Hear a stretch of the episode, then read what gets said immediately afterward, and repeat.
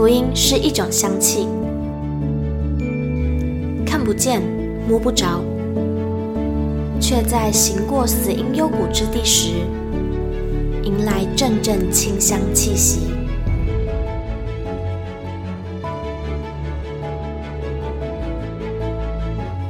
愿北纬二十三度的我们，一同写下的故事，化作世界的反击。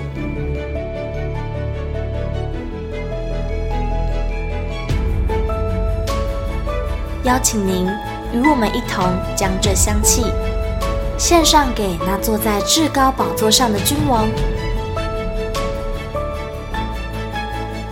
N 度二十三宣教学。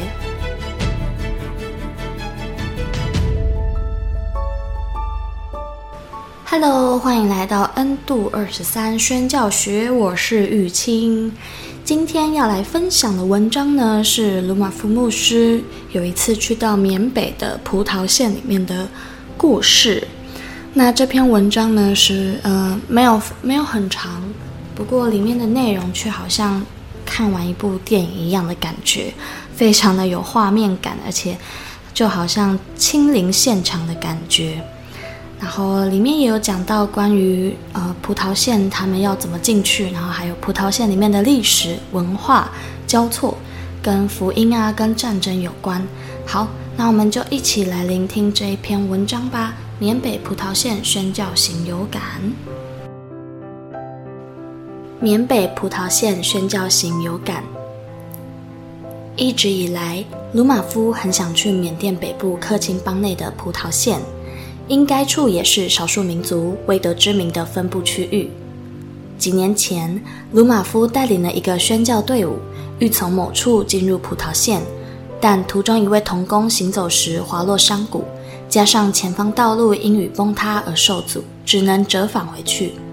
没想到这次能够从另一条路通往葡萄县，且相隔一座山，就到了当时止步返回的地方。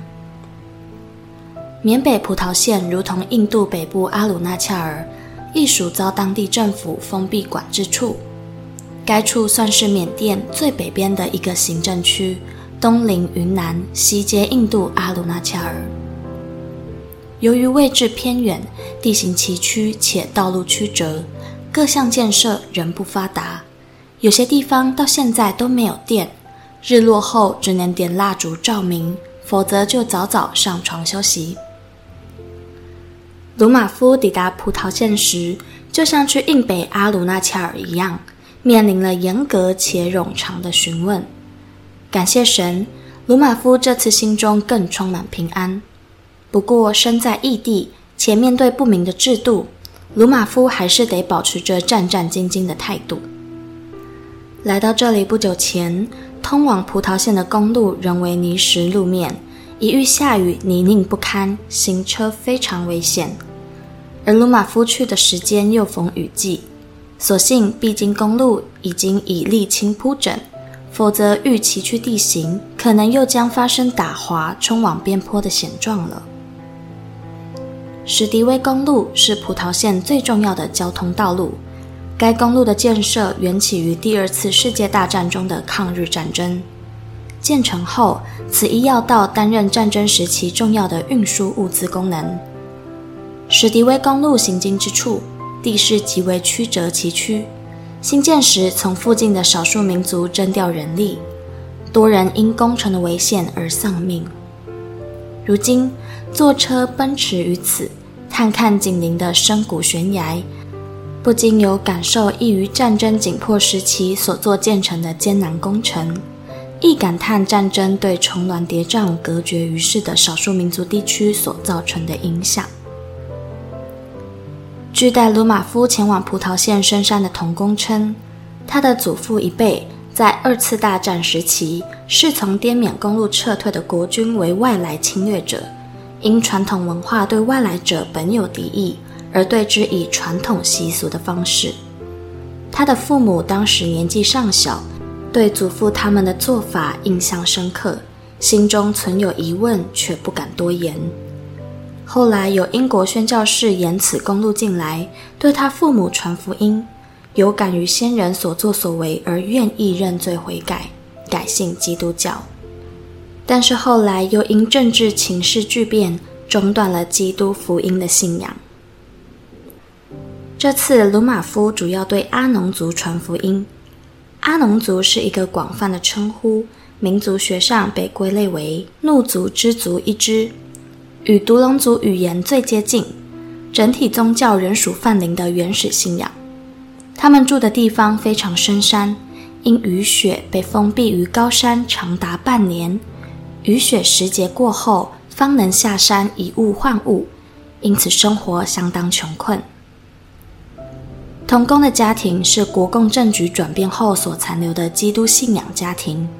看来，此一政局变化也波及了邻近之缅北边境山区。边境山区的民族本来就跨越了政治国界的划分，常有互通，因此资讯交流而互相影响。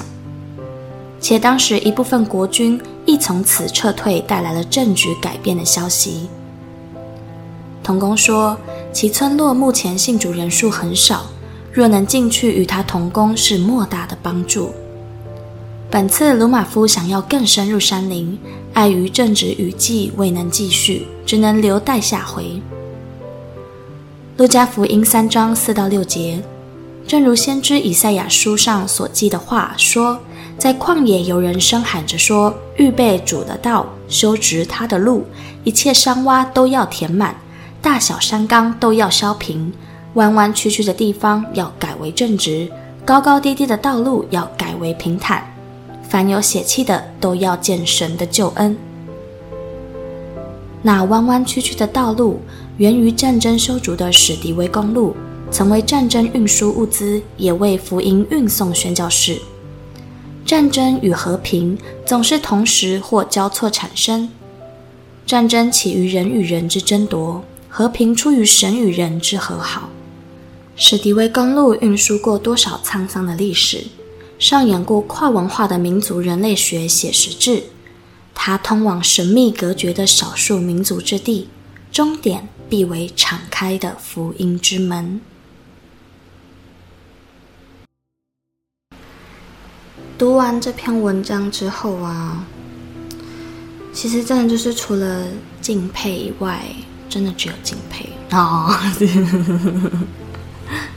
就是嗯，从这一篇文章就可以感受到，当时西方宣教士愿意进到原住民部落里面，也是这样子，充满了那一种豁出去的勇气吧。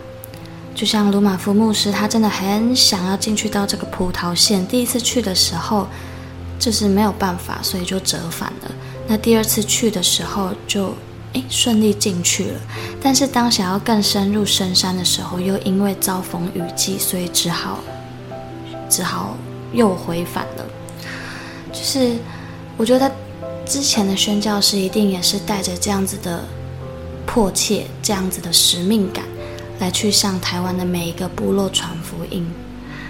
那如今我们都受到了福音的影响跟帮助，那我们也准备好要把这样子的福音传给那些没有听闻过福音的人了吗？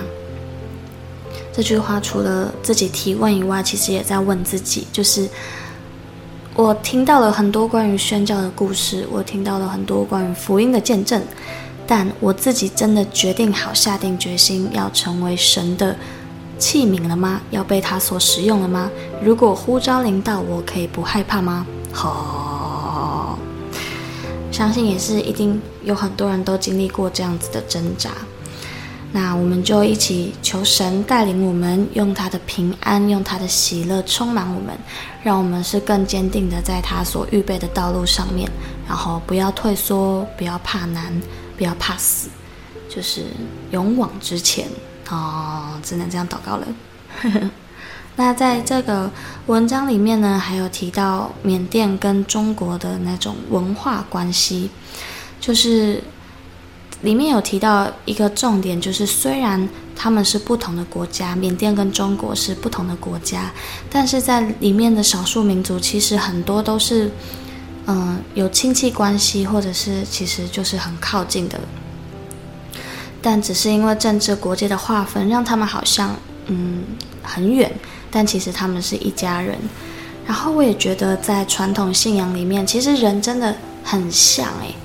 就是当我们没有真的认识到神的时候，我们怎么处理外邦人？我们怎么去处理我们的信仰？其实是大同小异的。那这就证明，就是真理真的只有一个。那人其实也就是，嗯，也就大同小异啦。就像是泛灵信仰啊，山有山神，海有海神，万物皆有灵。我觉得这个在原住台湾原住民部落里面，其实也是类似的，就是跟动物啊、跟天气啊、跟太阳、月亮有很多的关系。但真正的神当然只有一位。然后还有他们在处理外来人种的时候，他们的做法也是一样，就是直接杀掉。哦，但是基督信仰想讲的并不是杀来杀去的这种这种仇恨，基督讲的就是爱与和平。爱与和平虽然听起来好像有一种老掉牙的感觉吗？或者是觉得嗯，怎么可能做得到？但我觉得就是因为我们真的做不到，所以我们才需要神。如果我们做得到的话，那我们根本就也不用信仰啊，因为我们就可以靠着自己去解决很多事情。但就是因为我们有爱恨情仇，有这些脾气，有这些嗯情绪。所以，当我们不知道该怎么做的时候，我们会寻求帮助。那这些未听从福音的人，他们寻找的帮助就会是那一个欺骗的恶者。哈，好啦，就是这个世界的主。那，嗯，我们接下来就是希望神可以兴起更多的宣教士，然后让我们一起去传福音给那些正在被欺骗的家人们。好。那今天的 podcast 就到这边结束啦，那我们就下一集见喽，拜拜。